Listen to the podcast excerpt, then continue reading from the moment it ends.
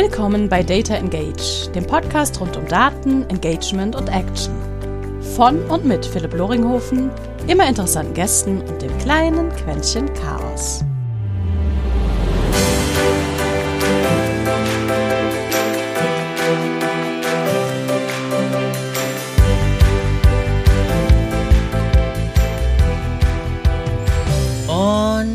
Herzlich willkommen zu einer weiteren Episode Data Engage, einem kleinen, verschlafenen Podcast mit, wie gesagt, unterschiedlichsten Gästen aus Marketing, Sales, Daten und Tech und wie wir eigentlich immer alle ein bisschen besser dank Daten und durch Daten miteinander kommunizieren können. Heute dabei wieder jemand mit einem Doktortitel dabei, kein Arzt, das heißt, es gibt keine Gesundheitsgespräche. Nein, wir bleiben schön bei Daten. Jemand, der aus tief aus dem Tech-Geschäft kommt und mit dem ich sogar eine Station im Lebenslauf gleich habe, nämlich die Hamburg Süd.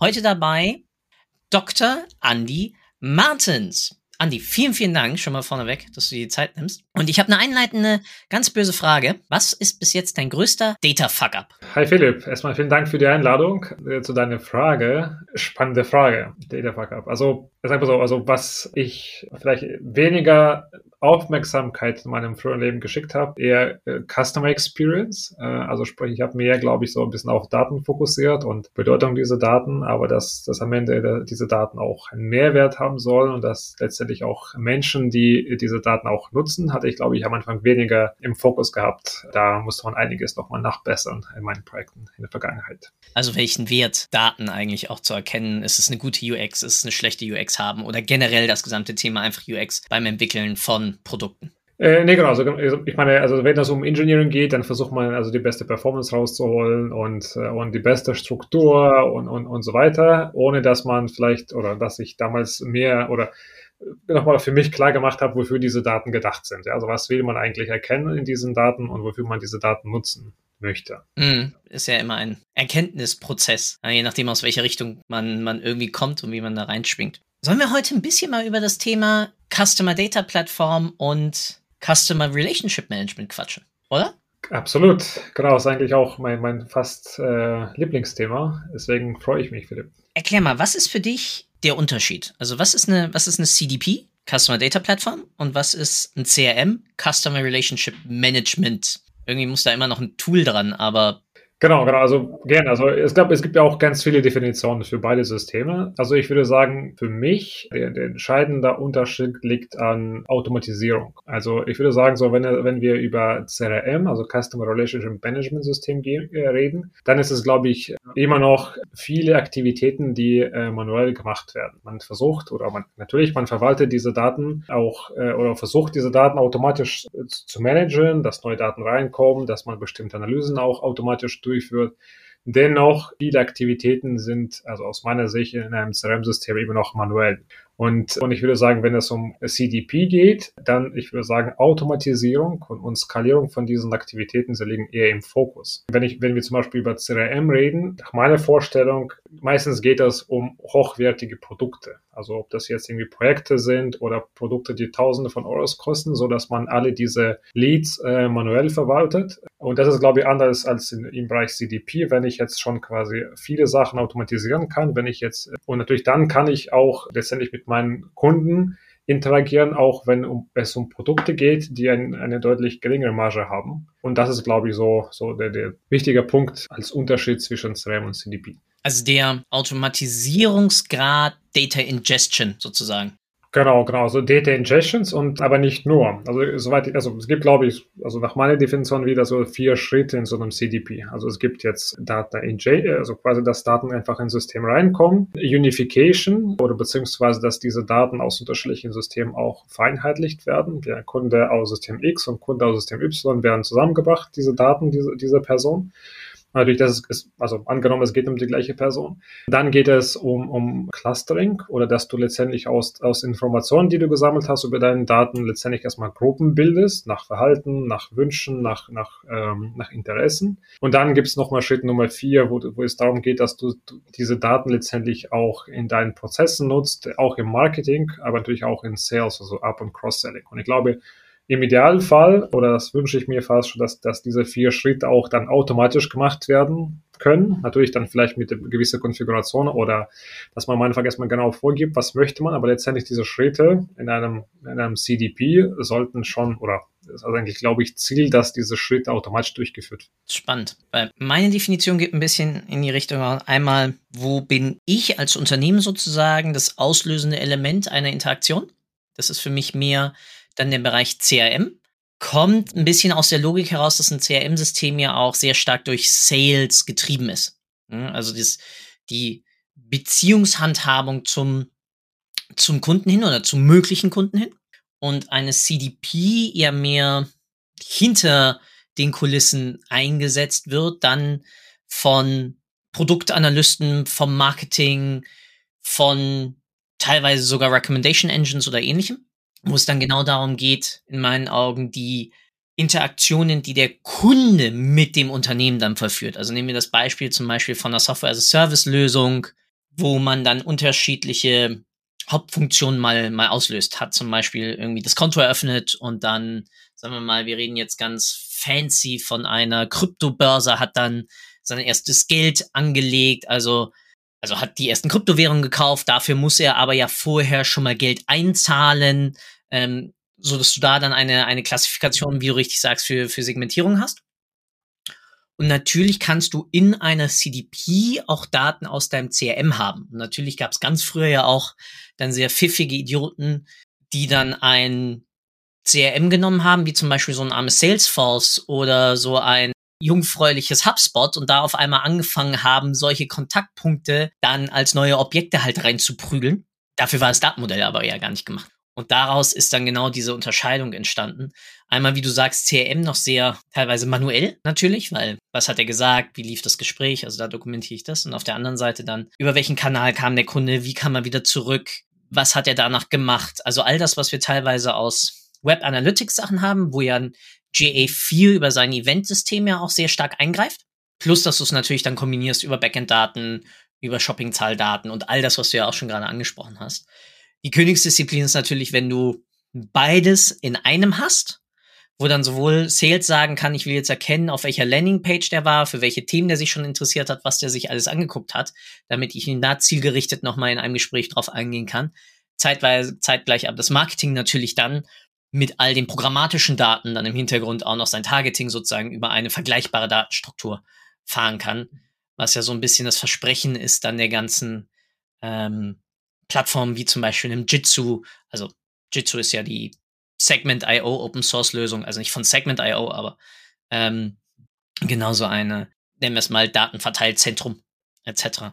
Und ähm, spannend, dass wir beide aus unterschiedlichen, aber es kommt natürlich auch aus unserem, aus unserer unterschiedlichen Perspektive. Du mit sehr starken IT-Knowledge einfach damit und ich halt als der, als das Plappermaul aus dem Marketing, ähm, der das Ganze dann über die, die Kommunikationsschiene irgendwie fährt. Ja, klar.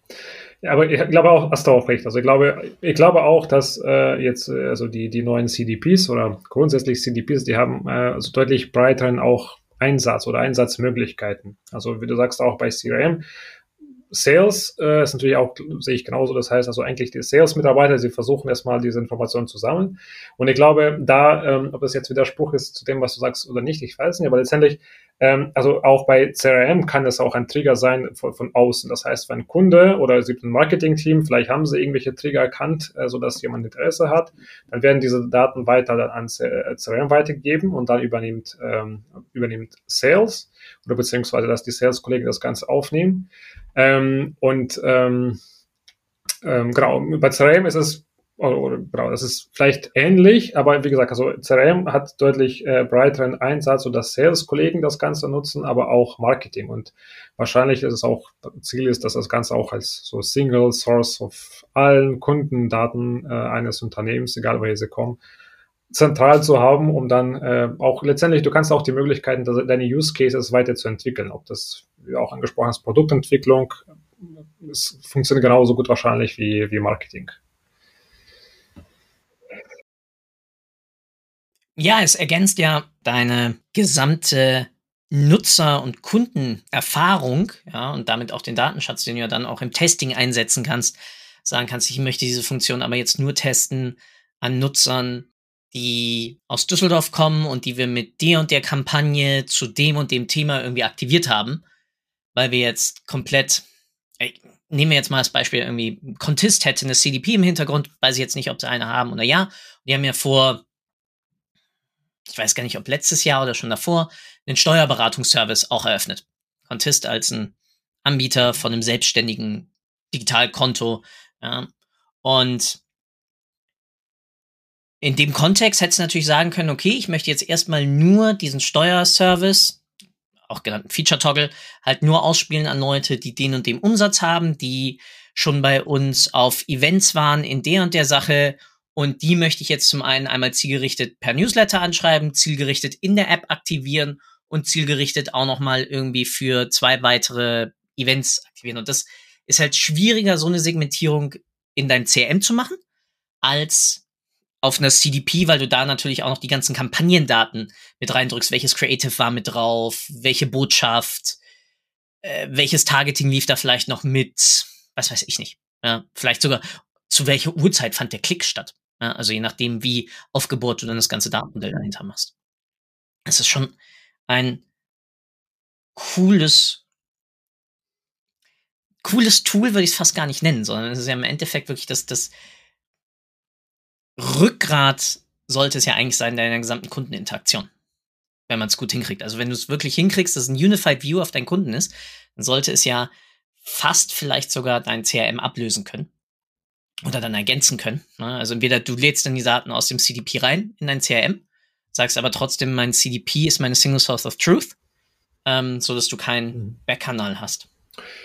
Genau, also ich meine, also äh, ich glaube, auf einer Seite ist die äh, CRM ist sowohl eine Quelle äh, für, für dein System, äh, also für dein CRM, für dein CDP-System, gleichzeitig natürlich dann äh, die, die, die Erkenntnisse, die aus diesem CDP rauskommen, ob nach einer Segmentierung oder je nachdem, was du damit machen möchtest, du möchtest diese Daten auch nutzen. Und wenn dann letztendlich deine Sales-Kollegen letztendlich auch die Empfänger dieser Informationen, äh, dann kann man quasi auch das wieder an CDP, an CRM weitergeben. Und dann natürlich wieder, also wenn zum Beispiel ähm, man, man startet, äh, man versucht zum Beispiel eine bestimmte Zielgruppe nochmal äh, proaktiv äh, anzusprechen, auch aus Sales-Perspektive, dann wiederum möchte man natürlich auch die Ergebnisse äh, auch quasi in, in CDP haben, so dass man auch besser klassifizieren und segmentieren kann ich glaube, bei, bei all diesen Diskussionen zum Thema CDP und so, also, also ich glaube, CDP kann super mächtig sein. Also ich meine, wenn man diese Grundlage hat, viele Daten aus unterschiedlichen Quellen zusammenbringen und dann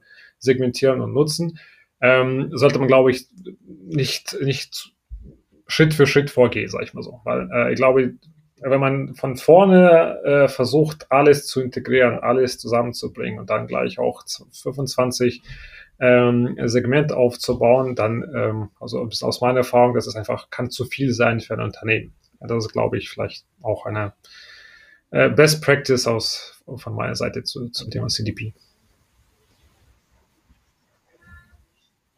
Voll, ich glaube, das ist bei jedem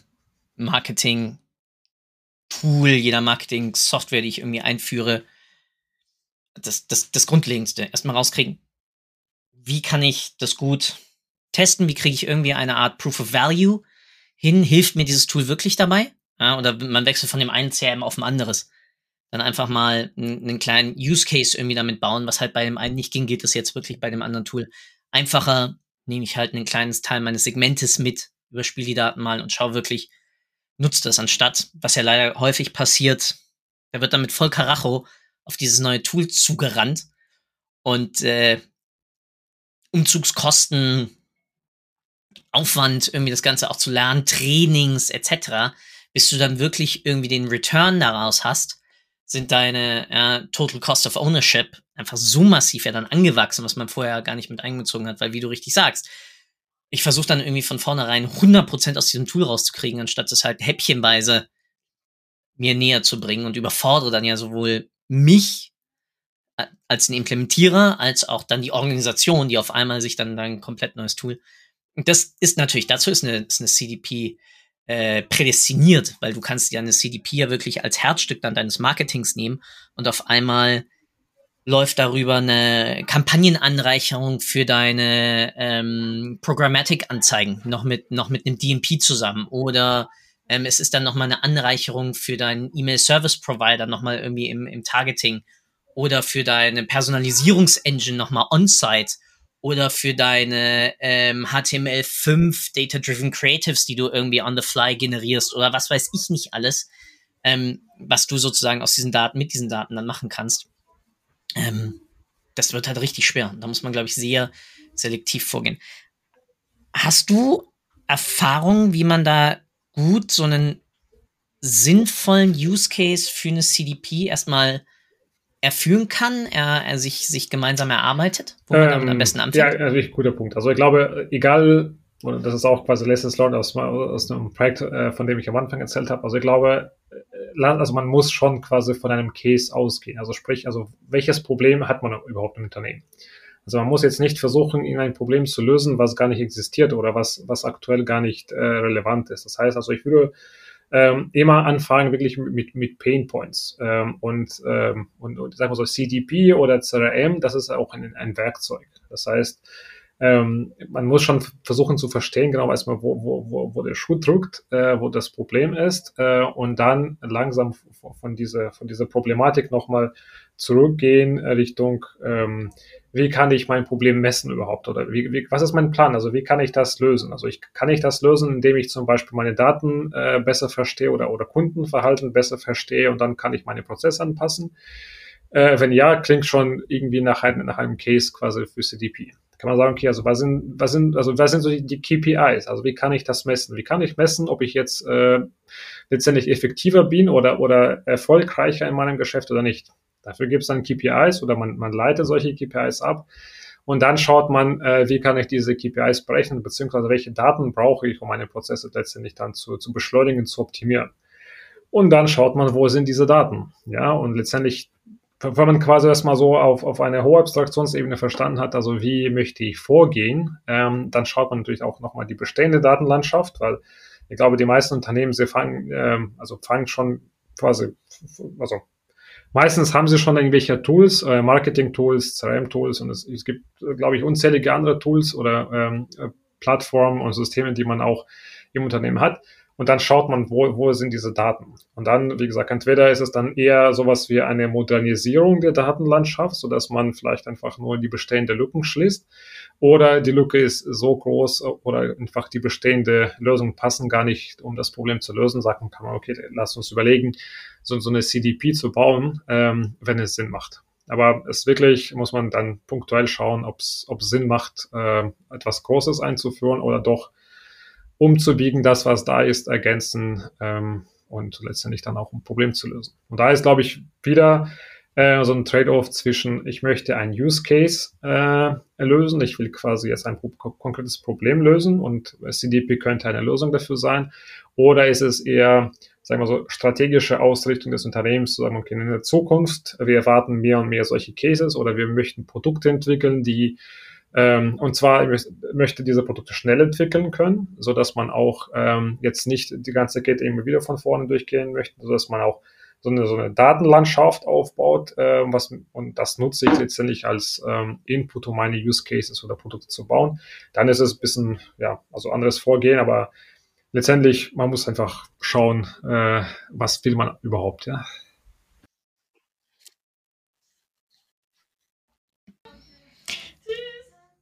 Voll. Also ich glaube, eine CDP macht dann besonders Sinn, wenn einfach du eine nicht homogene Kundenmasse hast, ja, wo du merkst, dass du mit sehr vielen unterschiedlichen Attributen zu tun hast, die du dann auch gut, oder was heißt gut, vermutlich gut segmentieren kannst in, weiß ich nicht, nehmen wir mal wieder das Beispiel aus dem, aus dem Gaming, ja, wo du dann irgendwie die, die No-Spender ähm, und auf komplett anderen Spektrum dann die Whales irgendwie hast, ja, die dann, weiß ich nicht, 10.000 Euro irgendwie jeden Monat in ein Spiel reinpumpen oder so, um die dann auch zu nutzen über multiple Systeme hinweg, ja, wie wir es ja vorhin schon hatten.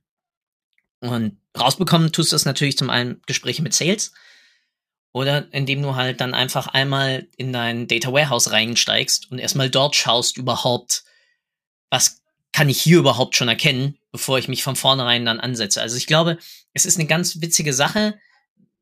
Wir haben bei einer der Companies, wo ich war, im DWH angefangen, uns eine Art CDP zu bauen. Also wir hatten dann unser Data Warehouse und haben dann die CRM-Daten mit drauf synchronisiert, die Backend-Daten dementsprechend und damit dann genau das Clustering halt mal angefangen über einfachste ähm, K-Nearest-Algorithmen da zu schauen, was sich daraus irgendwie ergibt.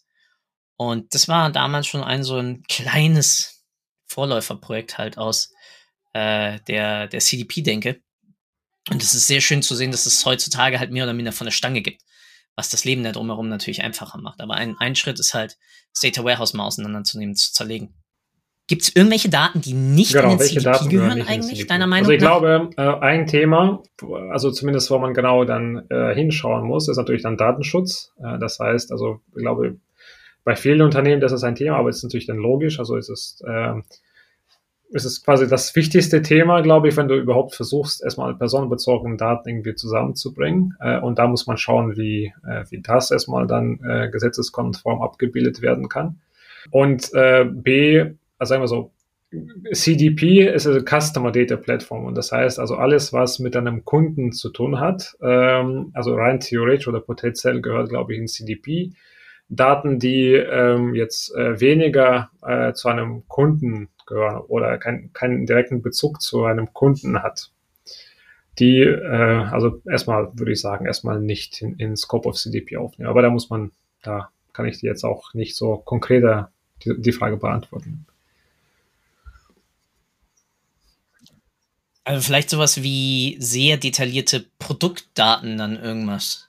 Also vielleicht Produktgröße könnte man noch nehmen, aber Genau, Farbe also hängt natürlich wenn ein Produkt wie du schon sagst, Farbe oder so, also hängt davon ab, wie du, wie du clustern möchtest. Ja, also wenn, wenn, ähm, wenn Produkte, die gekauft werden von unterschiedlichen Kundengruppen oder Zielgruppen, ganz unterschiedlich sind und sie haben unterschiedliche Preisspannen, dann ist es natürlich auch wichtig, quasi welche Produkte kaufen sie. Ja, aber natürlich, du brauchst jetzt nicht unbedingt irgendwie vielleicht irgendwelche Produkteigenschaften, die äh, jetzt weniger relevant sind für, ähm, für das Unternehmen. Also klar, also irgendwie, wie gesagt, also Preis, vielleicht ist auch spannend, äh, vielleicht, ähm, also was für ein Produkt ist es, aber so die ganzen Details, die spontan würde ich sagen, gehören jetzt nicht in CDP. Ich glaube, eine ganz wichtige Sache, so wie auch bei einem Data Warehouse, ist es, dass du das Datenmodell langsam anfütterst und dann auch dementsprechend dir immer anschaust, sind die Segmente, sind die Profile, die ich jetzt noch rausbekomme, die Kundengruppen etc. Zum einen passend noch mit meiner Persona, meiner Zielgruppenstrategie, mhm. nennen wir es mal so. Und auf der anderen Seite sind die jetzt auch nicht so kleinteilig, natürlich immer im Verhältnis zum jeweiligen Markt, Kundenvolumen, dass ich dann auf einmal an 100 Segmente Sachen rausschicke und es ändert sich nur das Anredewort oder ich weiß nicht was. Das ist ja auch wiederum dann ein technischer Aufwand, der sich ja dann über meine einzelnen Systeme multipliziert, die ich da dann anschließe. Ja, von der Personalisierungsengine über den E-Mail Service Provider bis hin zu meinem Customer Service Profilbot, der dann äh, mich begrüßt und schon vorher irgendwie weiß, womit er mir antworten soll. Ob mit Emojis oder mit GIFs oder mit ich weiß nicht was. Ich glaube, vielleicht zwei Kommentare. Also A, auf einer Seite muss man natürlich pragmatisch bleiben. Also äh, man kann, also natürlich, man kann ausdenken Sachen bis zum Geht nicht mehr, aber letztendlich, es muss irgendwie bezahlbar sein, das muss noch Sinn machen. Und ich glaube, oh, Punkt Nummer zwei, so was oft der Fall ist, so die ersten 80 Prozent kriegst, also vom, vom, äh, vom ja, letztendlich Gewinn aus dieser Plattform, kriegt man auch relativ schnell. Also die, äh, die letzten 20 Prozent, äh, da verbringt man auch viel Zeit, glaube ich, um das, um die letzten Schritte zu optimieren. Und da muss man fragen, ob es sich, ob, ob das wert ist. Aber auch da, das hängt wirklich davon ab, was du machen möchtest. Ja? Also wenn du sagst, also ich will wirklich dann jeden Kunden äh, oder keine Ahnung, Segmente haben von fünf Kunden, so dass ich dann wirklich dann ähm, sie super personalisiert ansprechen kann, äh, dann vielleicht lohnt es sich, so kleine Segmente zu bauen. Wenn es eher andere Cases sind wie, keine Ahnung, irgendwie Marktanalyse oder welche fünf Personas äh, ich im Unternehmen habe und wer gehört zu welcher Person, dann natürlich kann man auch einiges sparen in der Aktivität. Du bist jetzt gut das Wort äh, KI, AI und äh, Marketing Orchestration Engine oder sonst wie umschifft. Weil ich glaube, ich kenne ich kenn keinen kein, kein Marketier, der irgendwie dann auf einmal 100 Segmente irgendwie jonglieren könnte. Also wir haben damals bei Tireno, ich glaube, ich war bei, bei zwölf Stück war bei uns. Wir hatten Fahrzeugtyp, so ein bisschen Reifen, klar, einmal Winter, Sommer, ein bisschen die Größe. Und dann hatten wir dann auf Low Budget, Mid und, und High Price. Und dann dazu noch hat Automotive Zusatzsachen wie zum Beispiel Scheibenwischerblätter, Leuchtmittel, Öl oder sonst was bestellt oder war nur reiner Reifenkäufer und auch Multifahrzeug. So, und darüber haben wir so ein bisschen dann Gang gebaut und gespielt. Das reicht, weil wenn du das mal hochmultiplizierst, kommst du ja auch schon auf eine ziemlich hohe Varianz dann an einzelnen, einzelnen Sachen. Und das wird dann auch wiederum sehr interessant, das auch zu visualisieren. Das war damals dann irgendwie noch, äh, mit Kettle und Spoon haben wir es damals auch ein bisschen zusammen ge geflickt und, und Python. Das war alles noch bevor diese schönen Visualisierungsengines von einem Tableau über einen äh, Power BI, einen Looker etc. auf dem Status sind, auf dem sie heute sind, weil es war 2011, 2012 so um den Dreh. Ja, also 2010 haben wir, haben wir losgefangen. Krass, schon vor zehn Jahren. Und da hätte sowas wie, wie eine heutige CDP, Halleluja, hätte mir das den Arsch gerettet und mir ganz viele schlaflose Nächte, Nächte erspart. Das war echt schlimm. Nee, deswegen, also CDP ist wirklich ein hochgradig wertvolles Tool, Geschoss, wenn ich viel mache, wo ich, wo ich crossfunktional, also Marketingkanal übergreifend, E-Mail zu Customer Service, zu, zu anderen Sachen einfach Daten austausche, ja, so ein bisschen, wie du ja schon sagtest, Single Source of Truth. Und wenn ich das nicht habe, wenn ich, sagen wir mal, ein Maschbauer bin und mache meinen Sales-Prozesse, dann brauche ich keine CDP. Da reicht mir ein aufgebohrtes CRM, wo ich dann ein bisschen nochmal Geld in die Hand nehmen muss, um das natürlich anzupassen. Aber da brauche ich keine, keine CDP irgendwie im Hintergrund, die dann da äh, teilautomatisiert genau, irgendwie die Fäden zieht. Also, oder? Wenn, wenn du jetzt nicht nur Sales machst und, und Sales in dem Sinne, dass du auch immer noch Kunden anrufst oder, oder also persönlich interagierst und, und, und deine, du hast jetzt nicht unbedingt Tausende oder Zehntausende von Kunden, so dass du sie auch alle erreichen möchtest, dann natürlich muss man nicht äh, Overengineering betreiben und irgendwelche Science-Fiction-Lösungen bauen oder kaufen, absolut. Und wie gesagt, also was wir auch am Anfang gesagt haben, also ein CRM-System kann gerne eine Quelle sein, äh, auch quasi für, für ja, für Case, äh, wo CDP gut gebrauchen kann, aber da, da gilt wieder, wieder nochmal die Regel. Also man muss es mal definieren oder ausgehen oder klar erstmal festlegen, was möchte man überhaupt. Und lass mich vielleicht noch eine Frage, eine, eine Frage an dich stellen, und zwar CDP, äh, bauen oder kaufen? Also was ist so deine Erfahrung? Ich bin immer ein, ein Best of Breeds Verfechter. Ja, also ich nutze die, ja, ich ja. brauche keine eierlegende Wollmilchsau irgendwie als Lösung. Also ich brauche jetzt zum Beispiel nicht die Adobe Experience Cloud oder wie sie sich jetzt schimpft oder nennt oder ähm, Salesforce Marketing Cloud als, ja, sondern immer schauen, was ist sozusagen der, der, der beste Baustein dafür. Und da ist es dann wirklich unterschiedlich. Wie groß ist das Team, wie viele Kanäle schließe ich an, etc.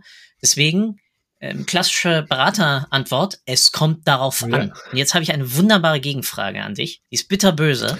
Also mit Excel kannst du Kann alles ich eine CDP also auch in Excel bauen? Äh, da gibt es Makros und, und äh, viele coole Sachen, die man äh, sicherlich einsetzen kann, um so eine CDP zu bauen. Klar. Ich glaube, Excel ist, äh, ist für immer da gefüllt. Ja. ja. Ähm, wir haben auch diskutiert, warum eigentlich Excel so beliebt ist. Wahrscheinlich, weil das einfach zu bedienen ist. Äh, jetzt, also bedienen bis zu einem gewissen Grad, aber letztendlich Vorteil von Excel ist auch, dass man also oft die, die, die Endbenutzer bauen da selber weiter. Das heißt, sie müssen jetzt nicht irgendwie auf IT warten oder, auf, oder einfach auf Teams warten, die letztendlich das bauen, was sie wollen. Genau, und deswegen Excel ist immer noch da und bleibt, denke ich. Excel, das universal Schweizer Taschenmesser genau, der genau. Business- und Marketingwelt. oder halt Google, Google genau, Spreadsheets ja. oder was auch immer du oder Airtable oder wie auch immer sie alle heißen. Aber mein Lieber, saugeil. Deswegen, wie immer, und ich hatte dich ja schon vorgewarnt, zwei abschließende Fragen.